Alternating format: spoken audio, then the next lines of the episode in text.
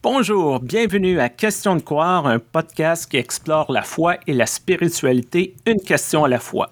Cette semaine, ça change quoi que le Christ soit né d'une vierge?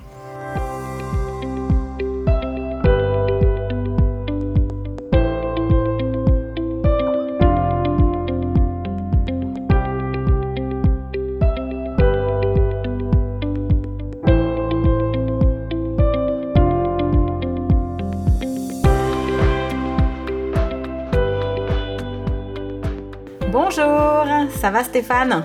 Oui, très bien. Et toi, Joanne Écoute, impeccable. On a eu euh, ce qu'on appelle chez nous un été indien très long, c'est-à-dire que dans toute la zone Europe, là, on a eu des temps beaucoup trop doux, une météo très agréable, et on a presque un peu du mal à réaliser ben, que ça y est, on, rentre dans Noël, on, y est presque finalement, euh, puisque bah, le, froid vient tout doucement. Et euh, heureusement, ces derniers temps, on a pu un petit peu se préparer à Noël puisque euh, il y a eu un petit scandale, de nouveau un petit scandale. Tu vas croire que j'aime que ça, les scandales. Conte-nous ça, un autre scandale. Euh, un autre scandale. Eh bien, tu vois, l'humoriste Gad Elmaleh, qui a déjà fait scandale chez vous, je crois. Oh que oui. Oh. eh bien, il, a sorti son film. C'est sympa, c'est un humoriste. Il sort un film qui s'appelle Reste un peu. Euh, et, dans ce film, c'est un gars, juif comme lui, qui raconte sa conversion au christianisme, plus précisément au catholicisme. Donc, euh, bah, tout le monde s'est demandé, est-ce qu'il parle de lui? Donc, on lui pose plein de questions sur sa foi, euh, puisqu'effectivement, il est marié à, une chrétienne, ou en tout cas, il était marié, j'arrive pas à suivre, moi, ce que font les people. Et le, fils qu'ils ont eu ensemble avait été baptisé. Déjà, à l'époque, tout le monde était étonné, tu vois. Et voilà, qui lance une bombe. Et là, comme on est à quelques jours de Noël, franchement, c'est une bombe, mais alors énorme. Il a dit qu'il a eu un coup de foudre avec la Vierge. Alors moi, d'abord, ça m'a fait un peu pouffer de rire, parce que c'est une formule que j'avais jamais entendue. un coup de foudre avec la Vierge. Mais mon mari, tu vois, il est plus mystique que moi. Et euh, quand je lui ai ah. raconté ça, ouais, il est plus mystique. Quand tu lui ai raconté ça avant de se coucher, il m'a dit euh, Eh ben écoute, ma foi, euh, en tout cas, je trouve que c'est un coup de foudre qui vaut la peine d'être vécu. ok. Et donc, je me demande s'il y a peut-être parmi nos auditrices, nos auditeurs, des gens qui ont eu un coup de foudre pour la Vierge, pour Marie. Et bien sûr, moi, ça m'interroge parce que dans, dans ma tradition luthéro-réformée, les luthériens parlent un peu de Marie, on lui fait quand même une place, c'est un personnage biblique euh, très important. Mais alors, côté réformé, c'est assez sec, si tu vois ce que je veux dire. Mm-hmm. Dans mon contexte, qui est davantage catholique romain, tu peux imaginer que la Vierge, que Marie, a beaucoup d'importance.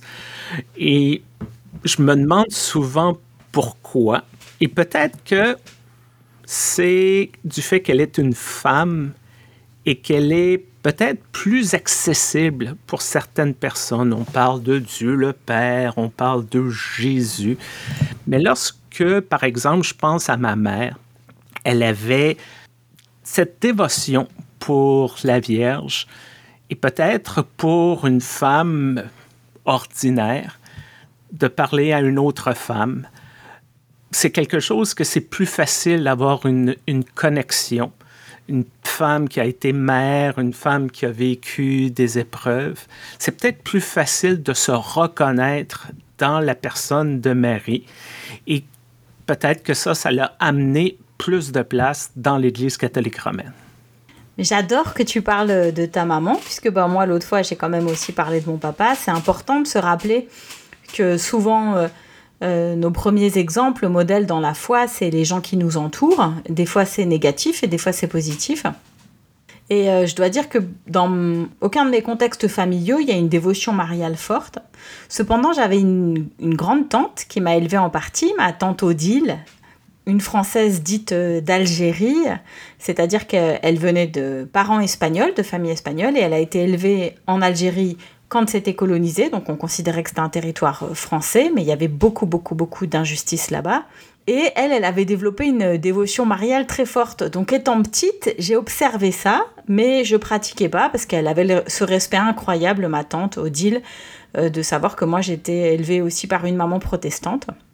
Et plus tard, quand je suis allée à Cuba, euh, j'ai découvert là-bas la Virgen de Guadalupe.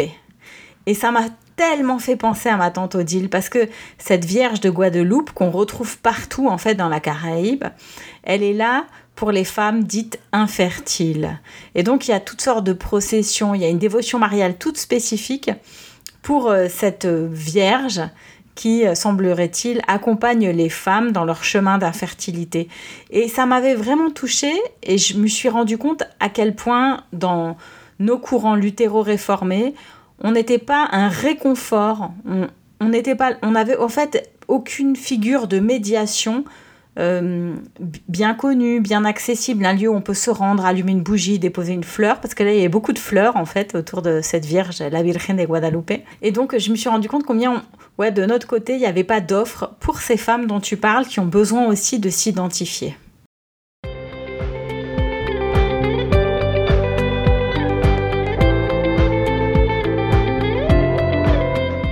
Quelque chose de, puissant. Je ne sais pas si c'est seulement la question quelle est la mère de Jésus. Je ne sais pas si parce qu'elle a eu beaucoup d'apparitions à travers l'histoire, beaucoup d'histoires d'apparitions, de visions. Et en passant, je trouve ça très intéressant que pour la majorité, par exemple Lourdes, Fatima, la Salette, c'est toujours des apparitions aux enfants c'est pas des hommes, c'est pas des ecclésiastiques ou euh, des présidents, c'est souvent des enfants. Donc, je pense que ça parle d'un lien qu'on a fait avec cette personne qu'on retrouve euh, dans nos Bibles. C'est important de se dire effectivement que dans les courants chrétiens, il y a eu systématiquement des personnes qui ont été un petit peu minimisé, voire invisibilisé, et puis les femmes et les enfants en font partie. Donc je ne peux pas m'imaginer, j'ai pas été élevée avec ces représentations, mais maintenant que tu le dis, eh ben finalement je, je, suis un petit peu plus sensible au fait que peut-être que pour des enfants, c'est c'est touchant de se tourner vers la, maman de Jésus et de la prier. Personnellement, voilà, j'ai pas été introduite à ça, je l'ai pas fait. Mais je me souviens néanmoins que quand nos filles étaient petites, mon mari, assez spontanément, quand on allait en retraite spirituelle en famille à Thésée, ce qu'on a beaucoup fait, eh bien, il avait acheté une vierge à l'enfant pour euh, chacune de nos filles. Probablement parce que lui-même, il est, il est touché dans, dans sa spiritualité par, euh, par ce côté très maternel. Et alors, je suis d'autant plus étonnée euh, de, de réaliser que tout ça, j'ai grandi sans, complètement sans, jusqu'à à peu près euh, ouais, le début de mes études de théologie, où on a commencé à nous parler de nos divergences avec les catholiques. Et je ne savais pas qu'il y avait tellement de divergences autour euh, du personnage biblique de Marie.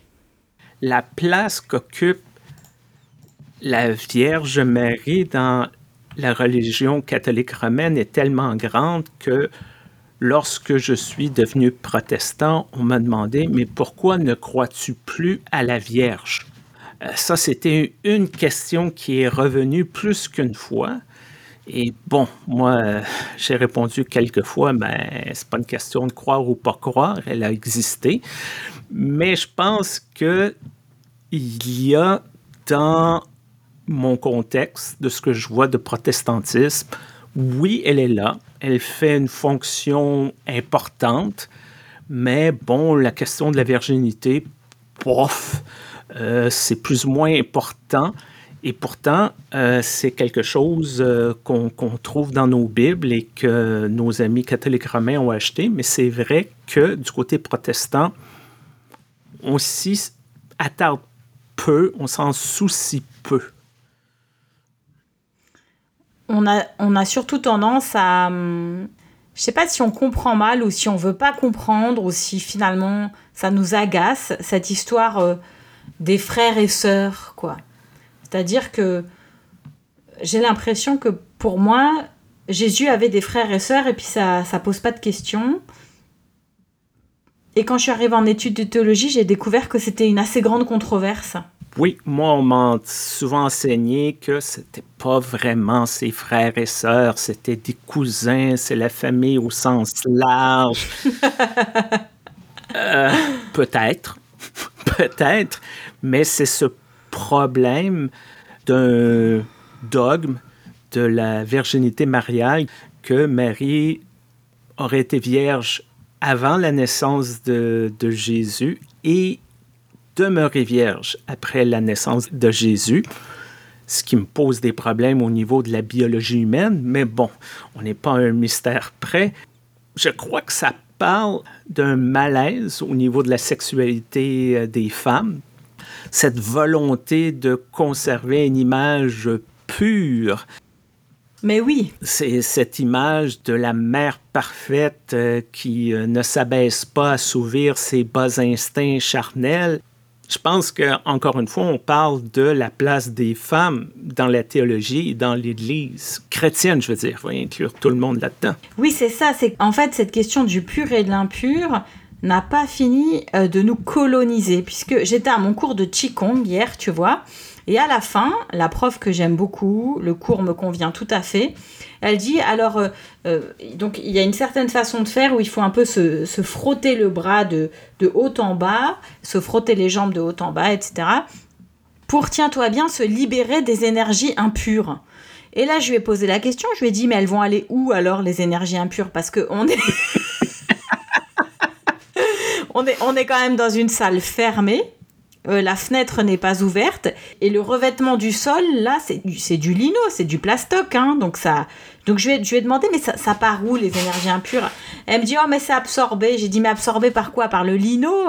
Et elle-même elle était un peu perdue parce que bon je veux, je veux bien comprendre si on est dans la forêt puis tu vois tu te frottes et tu laisses ton énergie impure dans la terre, bon c'est pas très sympa pour la terre mais mettons je m'en sors à peu près. Mais on, on revient à ces questions de pur et d'impur et je crois que c'est des catégories qui sont tellement fausses et qui, et qui ne nous servent plus à rien d'un point de vue spirituel. C'est pour ça que j'ai du mal avec cette construction d'une Marie qui devrait être vierge parce que du coup elle serait pure. Comme si effectivement avoir des relations sexuelles c'est impur, ça l'est pas. En plus pour concevoir le sauveur, je vois pas où est le problème. Maintenant, on peut arriver, on peut en faire une autre lecture féministe, hein, c'est vrai. On, peut, on peut vriller tout à fait ailleurs et se poser plutôt la question euh, du consentement, de savoir euh, est-ce que ce qui rend une relation euh, holy, sainte, c'est quand il y a du consentement du début à la fin. Voilà, moi je trouve qu'on pourrait se saisir un peu de cette tradition qui, qui nous bloque pour en faire quelque chose de, de tellement plus fécond justement.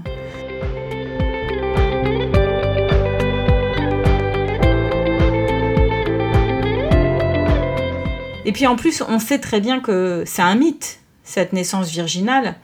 Je crois qu'on retrouve ça euh, vraiment dans d'autres traditions. Oui, oui, on retrouve euh, cette idée soit de conception ou de naissance virginale euh, avec Bouddha, avec Mitra, avec Krishna, avec Anakin Skywalker. Ah ben d'accord.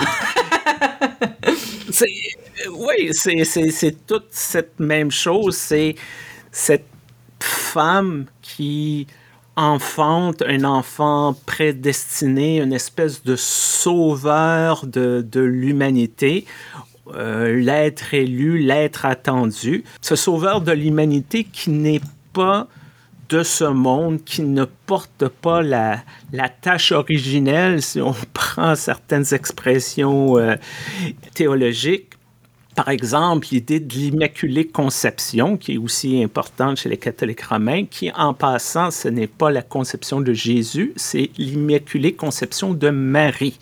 Parce que c'était un grand problème. Comment une femme qui est dans une situation de, la chute de l'humanité peut concevoir un sauveur? Ben, on, fait un entourloupette, on dit, elle était conçue immaculée. Elle n'a pas la, tâche originelle, elle n'a pas le poids du péché. Et on ne peut pas quand même mettre un homme en plus là-dedans. Donc, ça donne bien. Il y a juste une personne qui conçoit ce sauveur. Elle est sans péché. Donc, notre sauveur est également sans péché.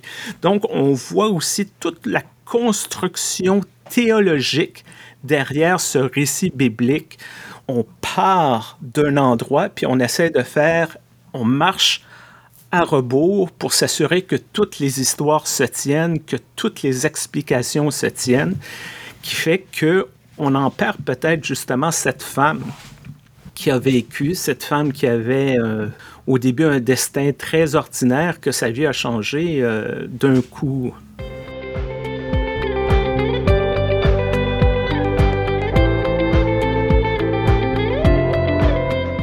Cette femme ordinaire dont la vie a changé d'un coup, eh bien justement, euh, l'article Sauvé par la maternité dans Une Bible des femmes, tu sais que j'ai contribué à, ce, ouais, cet opus mm-hmm. qui a apporté un petit peu du grain à moudre en termes de théologie féministe francophone. On n'en a pas beaucoup euh, en Europe francophone. Eh bien, euh, c'est Anne-Cathy Grabert et Blandine Lagrue, qui sont toutes les deux des religieuses consacrées à la communauté du chemin neuf, une communauté catholique à vocation œcuménique. Anne-Cathy Grabert est pasteur ménonite et célibataire consacré, tout un personnage que j'aime beaucoup. Et Blandine Lagrue, elle, elle enseigne la philosophie. Et l'article conclusif de notre opus, Une Bible des femmes, eh bien, c'est sauvé par la maternité. Et leur postulat est, très amusant si Marie avait lu la lettre à Timothée. Et ça, c'est très drôle parce que, bien sûr, en Timothée, on, entend Cependant, elle sera sauvée par sa maternité à condition de persévérer dans la foi, l'amour et la sainteté avec modestie. Voilà comment on, a, on phagocyte Marie. Et donc, elle s'interroge dans cet article avec beaucoup d'humour, et c'est drôle venant de deux femmes célibataires consacrées. Elle s'interroge sur comment est-ce que Marie aurait lu euh, ce, petit verset-là qui, nous les femmes, nous a euh, complètement bloqués à plein de niveaux dans l'Église, et on s'en rend encore compte, et même dans la société. Et euh, donc, elles font des petits postulats et elles se disent, eh bien, peut-être que euh, Marie proposerait qu'on la nomme Notre-Dame de la surprise. Parce que, bah oui, c'était une surprise, cette maternité. Ou bien Notre-Dame des précédences. Des précédences, mais pourquoi? Ben, ah ouais. Ben ouais, parce que euh, finalement, eh bien, grâce à, Marie, on a plein de questions qui sont liées, là, comme on l'a vu avant, euh, se, euh, se, retrouver enceinte, jeune, voilà, avoir des projections sur soi, euh, voilà. Et puis ensuite, elle continue. Et si l'on me nommait Notre-Dame des couples recréés, parce que Joseph et Marie, hmm. Joseph et Marie, c'est voilà, c'est le couple, quoi, etc., etc. Et donc, je trouve ça tellement libérateur maintenant qu'en théologie féministe, ou est-ce qu'elles sont toutes les deux féministes, Anne-Cathy et Blandine Faudrait leur demander, mais anthologie qui, qui quand même a pu se nourrir du féminisme, on ose faire parler Marie. Et tu vois, ça, Stéphane, je trouve que c'est quelque chose de très récent et de très nouveau. Je pense qu'on a souvent consacrer Marie dans le rôle de la jeune fille un peu naïve euh, qui euh, accepte docilement l'annonciation et la volonté de Dieu.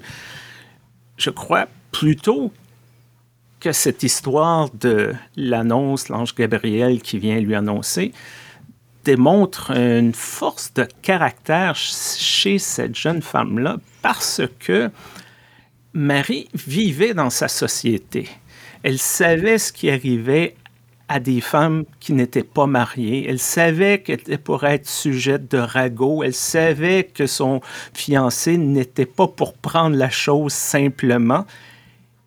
Et elle dit oui quand même. Donc, il y a quelque chose qui parle de courage, qui parle de foi, qui parle de force, de pas de s'abandonner, mais de rentrer pleinement dans un projet et de dire à quelque part, oui, je sais que ça va être difficile, je vais le faire quand même. Et ça, je pense qu'on ne le met pas assez de l'avant, cette détermination, je pourrais dire quasiment, de, de Marie qui aurait pu dire à la limite, bah non, va en voir une autre, c'est trop compliqué, moi je veux ma petite vie tranquille, mais qui dit, OK, j'embarque, que ta volonté soit faite. Je trouve ça très parlant, je trouve ça très fort. Je trouve ça aussi très fort.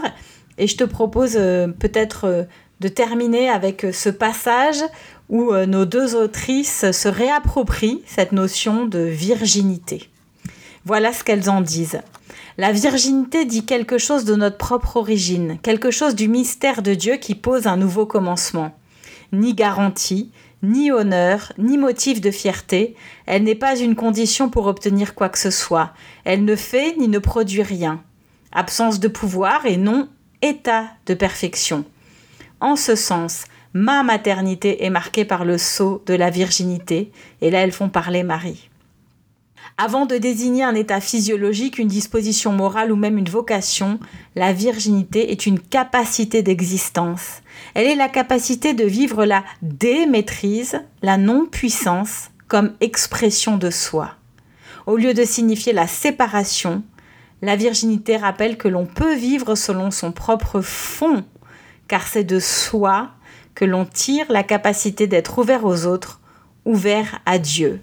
En bref, le sens de la virginité est théologique, elle est la condition du croyant ou de la croyante, la condition de n'être rien et de pourtant se reconnaître comme lieu de l'agir créateur de Dieu. Wow, c'est très beau, ces, ces paroles sont très belles, sont très inspirantes et je crois que c'est la meilleure façon d'arrêter cet épisode. J'espère que ça vous a stimulé intellectuellement. J'espère que ça vous met toute cette histoire de Noël en perspective. J'espère que vous avez apprécié. Si vous avez des commentaires, si vous avez des questions, si vous avez des sujets euh, que vous voudriez que nous abordons, n'hésitez pas question de croire gmail.com. Je vais prendre quelques secondes pour remercier notre commanditaire, l'Église unie du Canada. Peu importe la plateforme sur laquelle vous nous écoutez, et vous êtes de plus en plus euh, nombreux à nous écouter, aimez, partagez, laissez des commentaires.